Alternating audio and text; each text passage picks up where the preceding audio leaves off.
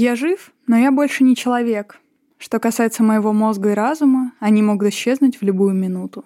Напоминаем вам, что мы, одна насмотренная кинозрительница, одна начитанная книголюбительница, разбираемся в преимуществах книг над фильмами и фильмов над книгами, а проще говоря, обсуждаем экранизации и их первоисточники. Меня зовут Аня Задонского, и я смотрю кино. Меня зовут Ира Торова, и я читаю книги. Всем привет! Сегодня в честь Хэллоуина мы поговорим о мухах, о оригинальном рассказе Джорджа Ланжелана, экранизации 58 года и, конечно же, экранизации 86 года от великого и ужасно талантливого и любимого любимого мной Дэвида Кроненберга. Ну да, я на самом деле чувствую себя немножечко самозванкой в этот раз, потому что Ира сейчас мало того, что марафонит Дэвида Кроненберга, она еще читает книгу про Дэвида Кроненберга. Поэтому, честно говоря, хочется отдать ей мой второй микрофон, чтобы она вам в оба уха говорила про то, как она любит Дэвида Кроненберга. Но я попробую урвать у нее минутку внимания.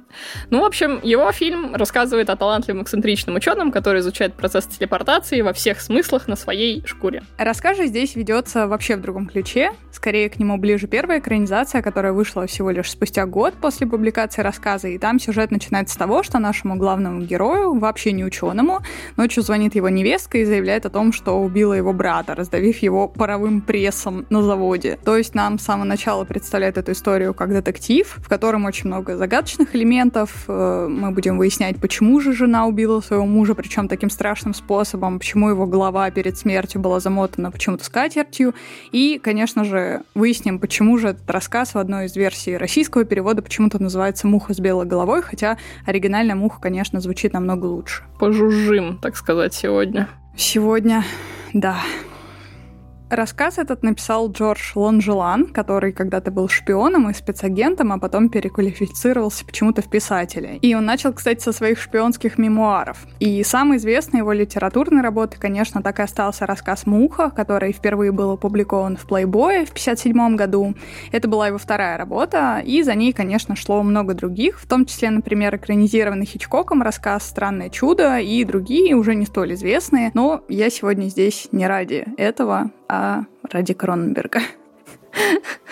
Ну, не Ире буду рассказывать, а вам, дорогие слушатели, о том, что Дэвид Кроненберг, он считается, конечно же, одной из самых знаковых фигур независимого кино 20 века и, конечно же, королем боди-хоррора. Он родился в 43 году в Торонто, его мать занималась музыкой, отец был писателем, и Дэвид думал, что следовать призванию отца — это его судьба, но, однако, во время учебы в университете несколько его приятелей сняли свой собственный фильм, и Дэвид решил, что раз уж простые парни, которых он видит каждый день, смогли снять настоящее кино, то как бы чем он хуже, значит, он сам тоже сможет. Он изучал в универе естественные науки, и это явно помогло ему в будущей профессии.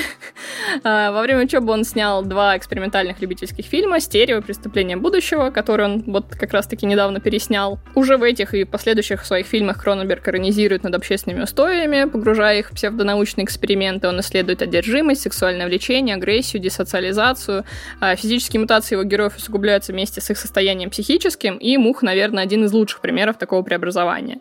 Я не могу сказать, что Кроненберг мой режиссер, в отличие от Иры, но отдельные его фильмы я очень люблю, и общий вклад кинематограф, конечно же, безмерно уважаю. И говорить о Кроненберге, конечно же, можно вечно, но предлагаю на сегодня оставить эту лекцию и уже перейти к нашему разбору. Да, в качестве кратких впечатлений расскажу вам немножко про рассказ. На самом деле он достаточно хорош, потому что он допускает много интерпретаций разных, и как минимум он заставил сценариста высосать оригинальный фильм в 50-х, потом еще целых два его продолжения, потом он смог оторвать Кронберга от режиссуры фильма «Вспомнить все», который в итоге снял Пол Верховен, и после успеха этого фильма, конечно же, он вдохновил на продолжение этой истории, еще и Криса Уоллеса, который занимался гримом и спецэффектами в Кронбергской «Мухе». Но это не говоря уже об опере с музыкой Говарда Шора, который тоже поставил Кронберг.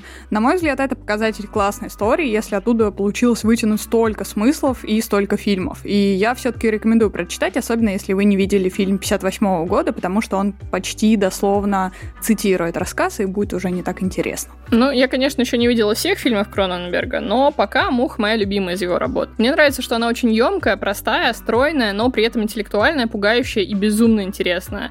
Актерская игра, эффекты, грим выше всяких похвал. Этот фильм однозначно заслуживает вашего внимания. И, в общем, постараемся вам сегодня об этом поподробнее рассказать. Здесь мы ненадолго прерываем наше повествование. Как обычно, напоминаем вам, что наш подкаст вы можете найти на всех доступных площадках. Это Яндекс Музыка, ВКонтакте, Кастбокс, Apple Podcasts. Пожалуйста, подписывайтесь, ставьте свои лайки, звездочки, оставляйте комментарии и отзывы. Это помогает нашему подкасту развиваться. Также, пожалуйста, не забывайте подписаться на наш телеграм-канал по мотивам. Там мы постим анонсы выпусков, тематические новости, иногда мемы и прочие новости и истории от нас.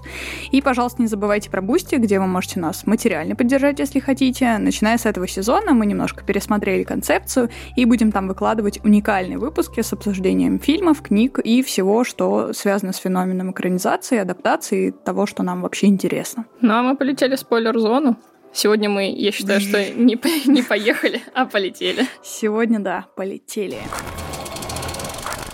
тебя тоже при просмотре было желание сравнить муху с превращением Кавки, тем более, что у нас уже есть выпуск по нему, поэтому напрашивается. Ну, по фабуле, конечно, напрашивается. Вообще, как будто бы одно и то же, но, на мой взгляд, стадии принятия у них сильно разные. Потому что Грегор, он какой-то очень, ну, не деятельный, мягко скажем, а Брандл, он, наоборот, например, вначале гордился своим преобразованием. Да, блин, для Грегора вообще даже просто на лавке встать и открыть дверь уже как будто подвигом было, и куда уж там ему до Брандла, который хотел мир захватить и поразить всех своим открытием. У меня просто сам психологизм истории, ее метаморфозы вызвали такое неосознанное сравнение, потому что и там, и там как будто бы история, в которой человек потерял свою человечность, он приобрел вместо этого нечто животное. И он с этим борется, и зрители и читатели накрывает, конечно, некоторая беспросветность от этих историй, потому что, ну, жаль, конечно, этого добряка, но финал у него будет незавидный.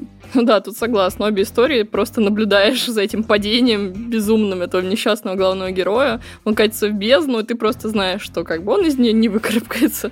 Эта муха прилипла на, на, на этот, не знаю, как на янтарь. Эту паутину. Да, на эту паутину. Как даже, было скажем в так. первой экранизации. Да, грустно, конечно, это все, но учит принятию. Когда мы делали подкаст по превращению, я очень расстраивалась, потому что хотела сделать красивую фотку бумажной книги к посту, но у меня была только самая простая эксклюзивная классика от АСТ в мягкой обложке, такая всем, в принципе, знакомая эта серия. Она очень хорошая, но, к сожалению, она не очень фотогеничная, тем более я ее своими ручонками уже залапала, и мне покупать новую книгу ради фотки было как-то жадно. Но я надеюсь, что с вами, наши уважаемые слушатели, такого не случится, потому что мы вместе с интернет-магазином «Читай город» подготовили для вас промокод по мотивам, как ни странно, большими буковками слитно, и он позволит вам купить книги с 15% скидкой и будет действовать на все, кроме предзаказов и товаров с отметкой о том, что акции не распространяются. Он будет действовать до 14 ноября. Я вам от себя порекомендую обратить внимание на серию «Яркие страницы» от издательства «Эксмо». В этой серии собрана топовая мировая классика ярком дизайне, я на нее давно облизываюсь, там есть и превращения, и маленькие женщины, например, и многое из того, что мы уже разобрали в своих выпусках в предыдущих сезонах. Ну и не лишним будет сказать, что в интернет-магазине «Читай город» вы найдете много всего интересного. Это книги, комиксы, художка, нонфикшн. Можно оформить предзаказ на литературу, которая только готовится к выходу, и получить книгу в числе первых читателей. Можно также оформить доставку домой или в ближайший к вам магазин сети «Читай город» или в пункт выдачи, если вам так удобнее. А можно даже купить книгу с автографом автора или даже рукописным пожеланием от него. Например, там есть романы Дарьи Донцовой с автографом Дарьи Донцовой. Где вы вообще еще такое найдете? Для этого загляните в специальный раздел «Книги с автографом» на сайте интернет-магазина. И не забывайте про акции и тематические приколюхи. Сейчас, например, на главной страничке можно там поучаствовать в хэллоуиновском конкурсе или купить книжку с большой скидкой. Все полезные ссылки и приятные промокоды мы указали в описании подкаста. А мы продолжаем. Мне кажется очень интересным, что первоначальный сценарий написал Чарльз Эдвард Пок, и когда режиссером наняли Дэвида Кроненберга, он существенно переделал этот сценарий, изменив характеры героев, имена, некоторые диалоги, но основная сюжетная линия и особенно все стадии превращения остались при этом неизменными. То есть, мне кажется очень увлекательным, что король боди-хоррора изменил все, кроме боди-хоррора. Да, зато он изменил, кажется, самое главное при этом, потому что в старой экранизации ученый борется с собой скорее физически, а у Кроненберга это получается более моральная борьба и борьба животных животного начала с человеческим. И насчет короля боди-хорроров мне очень нравится прозвище, которое за Кронбергом закрепилось еще в начале его карьеры, это когда он только-только стал известным. Это кровавый барон или барон крови, ну тут как посмотреть. Ну и это очень смешно перекликается с его цитатой с одной из его фотосессий, где он кричал «Крови! Нам нужно больше крови!» И после этого его достаточно часто подкалывали коллеги, журналисты, и таким образом он как бы еще раз закрепил за собой это прозвище. Фильм идет всего полтора часа, неплоха, но он очень последовательный и плотный. И на мой вкус у Кроненберга так не часто. А, но мне, конечно, очень жаль при этом, что из фильма вырезали несколько классных сцен, которые, к счастью, сейчас можно найти в доп. материалах. Например, вырезали сцену, где Брандл убивает мутацию кошки-обезьяны, и он ее там тоже так как-то покусывает. В общем, какая-то там дичь происходит. И еще сцену, где он отгрызает себе лишнюю мушиную конечность. Я, кстати, не смотрела эти дополнительные материалы. Надо будет найти. Я где-то как минимум кадры видела, да. Я еще пока что не завершила свой марафон Кронберга, но я стремлюсь к этому. И я могу сказать, что «Муха» для меня это почти идеальное кино, потому что в нем все выстроено и сделано, как ты и говорила, очень ровно, очень стройно, красиво. Он максимально понятен даже рандомному зрителю, но при этом он оставляет некоторый простор для раздумий после просмотра. Я бы, наверное, сказала, что чуть-чуть более идеально, мне кажется, только его же фильм «Связанный насмерть», причем там много перекликаний с Мухой даже по тематике. Разве что в «Мухе» Кронберг сам сыграл гинеколога, а в «Связанных насмерть» эту честь он передал Джерми Айронсу. Двойная гинекология. Да. Блин, ну это, конечно, одна из самых крутых сцен, где он достает эту э, личинку Сколько? из женщины. Ну и вообще, наверное, именно оттуда все начали называть детей личинусами. Да.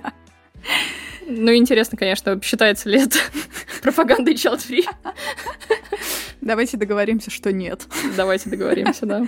Заключим с вами негласное соглашение. Очень круто сочетается тема освобождения внутреннего звериного мушиного начала с темой того, как окружающие реагируют на преображение главного героя. Тут столько нюансов, которые Кроненберг так плотно укладывает тебе в голову, сдабривая это все четкими запоминающимися образами. И вот Ира мне тут недавно процитировала свою умную книжку про Кроненберга, и там была классная цитата, что фильмы Кроненберга тебе не хочется пересматривать, потому что тебе, ну, не нужно, так как ты с первого взгляда их запоминаешь запоминаешь. Они отпечатываются у тебя где-то в мозгу, и немногие такие могут похвастаться. Сегодняшний эпизод будет рекордсменом по количеству раз, когда мы скажем слово Кронберг. Ехал Кронберг через Кронберг. Эм, да, я с тобой согласна, и мне кажется абсолютно гениальным, что эти фильмы не только очень яркие, действительно впечатываются тебе в мозг буквально, они очень зрелищные, умные, но они еще очень актуальные, в этом, конечно, плюс.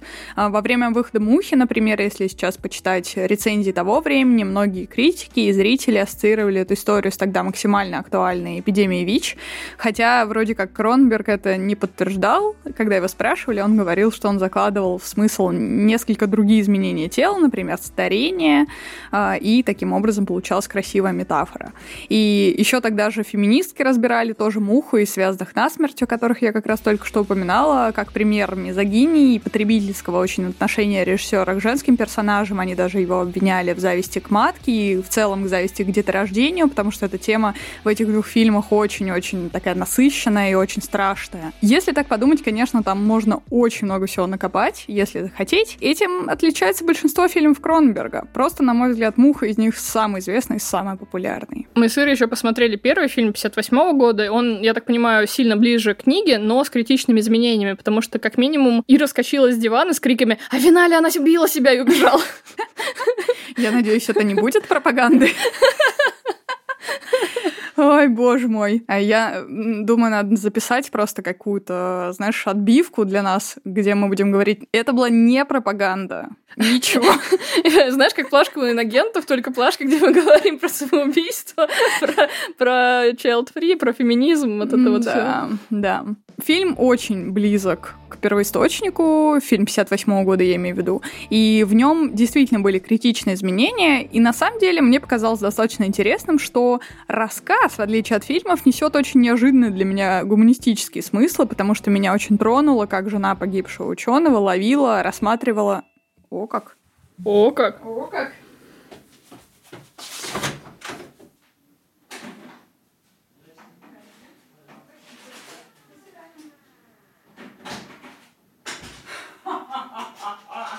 Ира будет поглощать плоть невинно убиенных куриц.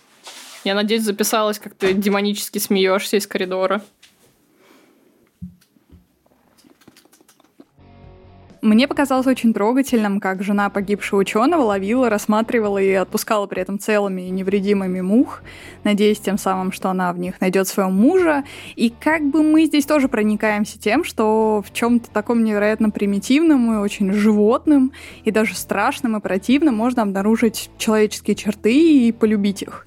Мне показалось это очень интересным взглядом на достаточно типичную sci-fi историю. Одним из технических отличий стало то, что у Кроненберга геномы человека и мухи сливаются, и весь сок в том, как Брандл будет преображаться, а у Ноймана основной смысл в том, что муха и человек свайпнулись частями тела. И самый конечно, культовая остается сцена с мухой в паутине, которую даже в Симпсонах цитировали, а чтобы вы понимали, конечно же, я смотрю Симпсонов, когда готовлюсь к эпизоду. Это важно, да, по повелителю мух ты смотрела Симпсонов по мухе, ты смотрела Симпсонов. Удивительное мушиное совпадение, да, я понимаю. Да, интересно. Ну и что еще интересно, конечно, в книге «Последствия». Первый эксперимент ученого с котенком, у Кронберга его заменили как раз на обезьяну в фильме, э, они догнали ученого в очень плохом смысле, потому что он уже к тому времени обрел голову и лапку мухи вместо своих, и он провел еще несколько экспериментов в надежде, что все вернется в зад, но он получил еще и кошачьи черты вдобавок от вот этого несчастного котенка. И вообще, конечно, представь, какой у него был денек в книге у этого человека, скрещенного с мухой, потому что он, во-первых, сразу понял, в отличие от героя Голдблема, что с ним произошло. И он даже не смог сам найти эту гадскую муху, потому что его мушина зрения не позволила ему найти такой маленький предмет. А потом еще и гены кошки сверху добавились. Да, я видела иллюстрацию книжки. Это, конечно, очень жуткая картина, где эти мушиные глаза в кошачьем черепе, будто mm-hmm. это все очень страшно выглядит. Да. Ну, почему-то в 58 году не решились такой эпизод показать. Хотя эксперимент с котенком и был. Но мне кажется, им все-таки мушиную голову было проще сделать, чем еще вторую, потом еще голову делать. Да. Но, конечно, хорошо, что версия 86 года классический ужастик про человека с головой мухи превратился в смесь научной фантастики с глубокой проработкой трагических характеров, пугающего триллера триллеры и очень мрачной экзистенциальной драмы. Пока мы не сильно ушли от темы, еще прокину несколько забавных находок из рассказа, чтобы вы поняли, что он все-таки хорош, если уж даже не стали читать. Там, во-первых, сначала ученый перемещает в пространстве пепельницу, чтобы показать жене, что он придумал, и она возвращается такой же вроде, но отзеркальной. И это как бы сразу нам намекает и указывает на то, что просто так такие перемещения в пространстве не могут пройти, всегда нужно чем-то пожертвовать, и все равно этот предмет все равно поменяется. А котенок, которого он пытался телепортировать, вообще исчез, и в итоге вот принес, как я говорила, хромосомный подарок чуть позже. И, во-вторых, в рассказе телепорт представляет собой переделанную английскую телефонную будку, что, на мой взгляд, очень круто, потому что это такой своеобразный тардис. А вот у Кронберга, конечно, все эти аспекты исключительно про плоть, что обезьяны вывернуты наизнанку, что стейк, который Брандл попытался телепортировать в первый раз, ну и, конечно, тело самого Брандла, которое тоже меняется. Ну, слушай, какой Кроненберг без плоти? Да, это синонимы в, как, в какой-то мере. Ну, слушай, это, в этом же, в Рике и Морте не использовали вот в той серии, где Рик... Э, Кроненберга да, делали, да, да, да, с ужасными монстрами. Которых это всех вывернуло наизнанку. Это же иде... Ну, это гениально! Это гениально, и знаешь, в чем прикол? В том, что насколько я помню, монстры из той серии Рик и Морти на самом деле были намного больше похожи на финального монстра из второй части Мухи, которую не Кронберг делал. Но я, кстати, сейчас тоже, наверное, чуть попозже об этом расскажу, потому что это очень интересно. Мне очень нравится, что в начале Брандл изменениями в своем теле, он ими ослеплен, и поэтому не замечает, как начинает жрать сахар килограммами, как по-мушиному пытается размножаться всеми доступными способами. И вот мне интересно, заметь он это раньше, он смог бы обратить процесс превращения? Ну, то есть, конечно, понятно, что мораль в том, что он перешел черту в игре с природой, подлетел слишком близко к Солнцу, должен принять наказание, бла-бла-бла, все понятно. Но мне кажется, что рациональный Кроненберг скорее критикует беспечное отношение Бранла к своему эксперименту, о том, что он напился из-за женщины и полез в будку. Полезай в гребаную будку. Синди. Эм, это интересная тема, на самом деле, с игрой в Бога и э, последствиях вот этого. И я с тобой согласна, что это действительно критика, на мой взгляд, такого вот эм, не холодного расчетливого подхода, а очень критика решений, которые принимаются в беспечном состоянии и не подумав. Это очень грустно на самом деле. И мне кажется важным, что в «Мухе» и в «Связанных насмерть» тоже Кронберг сконцентрировался на образе очень жадного ученого, причем даже не до денег жадного, а до того, чтобы добиться того, чего как будто бы еще никто никогда не добивался. То есть э, все эти герои, они нуждаются в самоутверждении в первую очередь. И в первой экранизации «Мухи», на мой взгляд, этот мотив тоже есть, потому что там ученый тоже сажает как раз того самого живого котенка в телепорт, хотя нам до этого достаточно достаточно четко проговорили, что он не мог бы никогда обидеть ни одно живое существо. Является ли это намеком на то, что он изменился под давлением своего открытия? Не знаю, возможно. И эта тема, конечно, у Кронберга очень важна тоже. Она должна быть знакомой тем, кто смотрел «Видеодром» у него, потому что там тоже похожий герой. И в «Мертвой зоне» есть тоже жадный политик Грег Стилсон, который очень похож на такой типаж. И достаточно интересно, что все эти герои, которые гонятся за чем-то, что сильнее их самих, они в итоге проигрывают всегда. То есть такая получается себе мораль. И, как мне кажется, забавное различие двух героев, старой и новой экранизации, во многом как раз состоит из этой жадности и мотивации делать все во имя только себя одного. И если в 58 году герой еще хоть как-то вспоминает о том, что его открытие будет значить для человечества, то в 86-м герой Голдблима уже говорит в основном о себе, о том, что он совершил великое открытие, о том, как оно его прославит и вознесет, и это даже при том, что он по факту не делает никакую техническую работу и не стесняется об этом рассказывать. Ну слушай, Голдблим там так выглядит, что в целом пускай говорит вообще, что хочет, как бы, пускай не стесняется, нормально, сойдет. Мы ему простим это. И, конечно, очень классно поработали с Голдблюмом гримеры. Я читала про то, как они с ним консультировались и как они обнаружили вот этот тик его, который он добавил персонажу. Mm-hmm. Я, честно говоря, без этого даже не могу уже представить эту муху, потому что это очень мушиный жест. Да. И в целом работа гримеров, конечно, поражает. А, и, конечно же, сразу посмотрев на этот фильм, понимаешь, что Оскар фильм получил абсолютно заслуженно. И еще мне очень импонирует использование аниматроники. Она у меня всегда вызывает очень яркие эмоции. В этом фильме она как-то, ну, идеально стилизована, вписана в общий тон. Вообще никак нельзя к этому придраться. И очень классно, что Голблюму еще удалось предложить кандидатуру Джины Дэвис на роль Вероники. Продюсеры вроде как были против, поэтому все равно прослушали кучу кандидаток, но никто не подошел лучше нее, и слава богу, я очень этому рада. Ее героиня, потому что получилась, ну вот в отличие от того, что ты говоришь про жалобы феминисток, на мой вкус, она получилась цельная, самостоятельная, и через ее чувства мы проходим все стадии трансформации Брандла. Мы с жалостью и состраданием наблюдаем за разрушением личности выдающегося ученого, переживаем ее личную трагедию. А тема ее беременности — это вообще для меня, наверное, даже страшнее, чем основная история. И я, сдаюсь, еще посмотрела Тельму и Луизу недавно, мне же очень надо закрывать пробелы. я решила, что ну зачем мне смотреть фильмы Кроненберга, если я могу посмотреть фильмы с Джинни Дэвис. Вот, ну, в общем, я тоже рекомендую к просмотру, это так, маленькое отступление. Для меня было очень приятно, что именно вот эта страшная, действительно ужасающая линия с беременностью позволила во-первых, Кронбергу сыграть замечательного гинеколога. И это очень классное камео, и, конечно же, она позволила продолжить эту историю в фильме «Муха 2». Мне он тоже показался достаточно любопытным, без глубоких смыслов заложенных, но достаточно трогательный и приятно визуальный все равно. Там сюжет сконцентрирован как раз на сыне Брандла и на его уже приключениях, мушинах. И аниматроники там, кстати, не хуже, чем в оригинале, как по мне. И сама муха, пусть уже, да, не такая вот жидко мерзкая, страшная, как в оригинале, скорее просто очень злое насекомое и монстр ради монстра. И вообще, конечно, первая половина этого фильма мне прям очень понравилась. Во второй уже немножко все скатилось в побегушки с пистолетами, к сожалению. И это немножко подпортило мне общее впечатление. Почему Но не с мухобойками?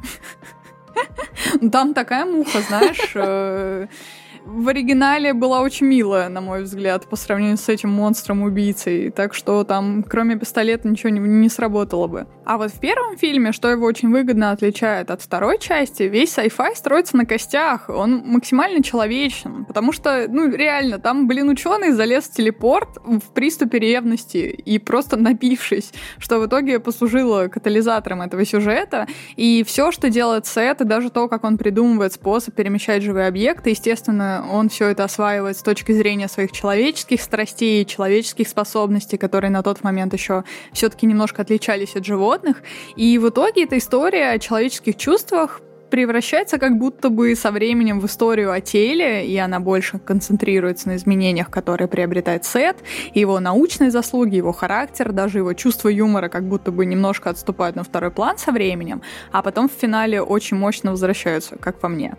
И отметьте, конечно, насколько милой вышла Муха в 58 году, и насколько же она страшная в 86-м, хотя, конечно, главные героини абсолютно одинаково кричат, когда и в первый раз ее видят. Ну, я, конечно, на первом фильме посмеялась, когда он наконец наконец снял покрывало с головы. Она там действительно более милая. Она такая... Там еще музыка вот эта вот устрашающая, вот эта классическая музыка из да. старых фильмов, где такие тудун, и он с этой просто такой с носом со своим шарудит. Ну, он такой пушистый, там еще, знаешь, как муха. Конечно, у Кронберга представление о мухах немножко более страшное. И знаешь еще, что мне нравится? Что в финале А у Кроненберга герой же ведь абсолютно не похож на муху. С него вообще сходит вот это и все человеческое, и при этом все животное тоже. Он превращается вообще в какое-то чудовище, которое сложно описать словами. Ну, во-первых, мне очень нравится там, что муха как будто бы росла внутри Бранла, и что, mm-hmm. по сути, она в итоге вылезает из него как из кокона, а потом мы ее как-то особо не успеваем рассмотреть, она сразу падает снова в телепод, и, и начинается уже микс с телеподом. Да. И это вообще какой-то абсолютно только Кроненберг бы, мне кажется, мог такое придумать, э, где вот эти вот куски... И, кстати, оказывается, телеподы были вдохновлены каким-то двигателем мотоцикла, то есть это mm-hmm. цилиндры на каком-то мотоцикле старом были сделаны, поэтому, то есть, представь, ну, как это вообще в голове все родилось у человека, я не могу себе представить. Ну, отрадно отрадно, что он потом еще использует этот же сюжетный твист с тем, как люди, ну, скажем, соединяются с машинами и мотоциклами по автокатастрофе. Да, Дюкарно потом это все приняла. А Дюкарно это все вообще потом трансформирует совершенно какую-то дикую классную историю. Она такая, спасибо, папа. Но на самом деле, да. Интересно, кстати, они виделись друг с другом или нет? Ну, мне кажется, на каком-то фестивале могли. И вот сейчас же был этот, когда он прокатывал, наверное, «Преступление будущего» последнее, может, он ездил. Ну, мне приятно думать о том, что, ну, что он так ей это подмигивает, знаешь, немножко так постарчески. Есть одно очень популярное видео, где Эмилия Кларк на каком-то шоу этого вот Грэма, я забыла Нортона? его фамилию, Нортона, да, она встречает э, Мэтта Леблана. И она там такая, боже мой, я так хотела всегда это вас услышать, можете, пожалуйста, спросить меня, how you doing? Вот я представляю себе встречу Дюгарно и Кроненберга именно так. Да, и она ему говорит, а можете, пожалуйста, сказать больше крови? Эх. Ну, я бы хотела бы посмотреть на эту, конечно, встречу. Да. Если они когда-нибудь сделают фотосет, мне кажется, я умру. Ну, я надеюсь, что она еще успеет, потому что Кронберг все-таки не молодеет, строго говоря, совсем. Я надеюсь, что она еще увидит, э, увидит с ним ну, в общем, завершая наше сегодняшнее обсуждение, я хочу сказать, что мне пересматривать фильм было больнее в этот раз, и эффекты меня сильнее заставляли морщиться, особенно в тот момент, где он себя ногти вытаскивает, просто вот прям мне аж хотелось себе руки сгрызть в этот момент. И гораздо печальнее ощущается драма вот этого быстро сгорающего от необъяснимой болезни человека, который своим поведением отталкивает от себя любимую, и трагедия Вероники. В общем, я осталась в печали в этот раз, но таким послевкусием далеко, конечно, не каждый фильм обладает, и это печаль очень цена для меня. Ну а я, подводя итог, скажу, что то человеческое, что в нашем безумном ученом было, в финале даже не просто угасло, как в версии 58 года. А совершенно там есть душераздирающая сцена, где он уже с трудом пишет на доске мелом жене, что любит ее и просит себя убить. Оно трансформировалось в нечто животное и такое же уродливое, как и его тело. Потому что у Кроненберга ученый финале не просто любит свою возлюбленную, он скорее очень извращенно хочет, чтобы и он, и она, их э, нерожденный на тот момент еще ребенок, они объединились и стали единым целым, такой ужасной, совершенно недочеловеческой семьей.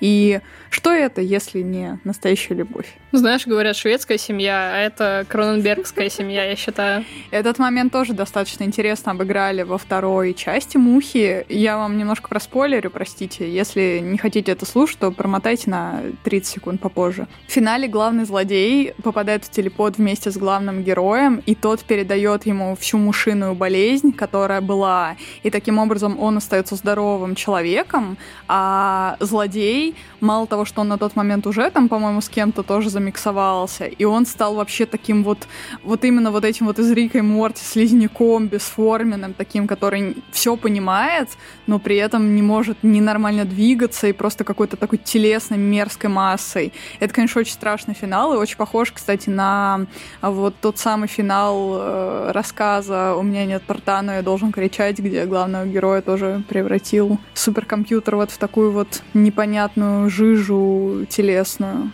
которая ничего не может сделать. Но в целом было бы, наверное, неплохо стать жижей. Надо ли нам? Не представляем ли мы себя жижу уже сейчас? Ну, мозг точно разжижен, я думаю. У нас наоборот, знаешь. Мы ничего не понимаем, но внешне вроде выглядим неплохо. Да, нам надо свайпнуться с какой-то жижей, чтобы отдать ей наши жирные мозги и забрать у нее нормальные. А, да, только так мы бы выжили. Выжижили.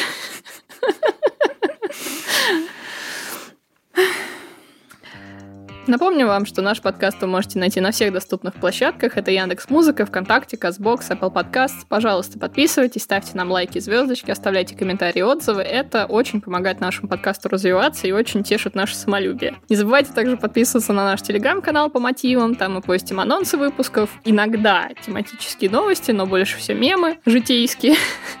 И, конечно же, не забывайте про наш Boosty, где вы можете нас материально поддержать. И там мы скоро будем выкладывать уникальные выпуски с обсуждениями фильмов, книг и всего-всего-всего, что связано с феноменом экранизации и адаптации.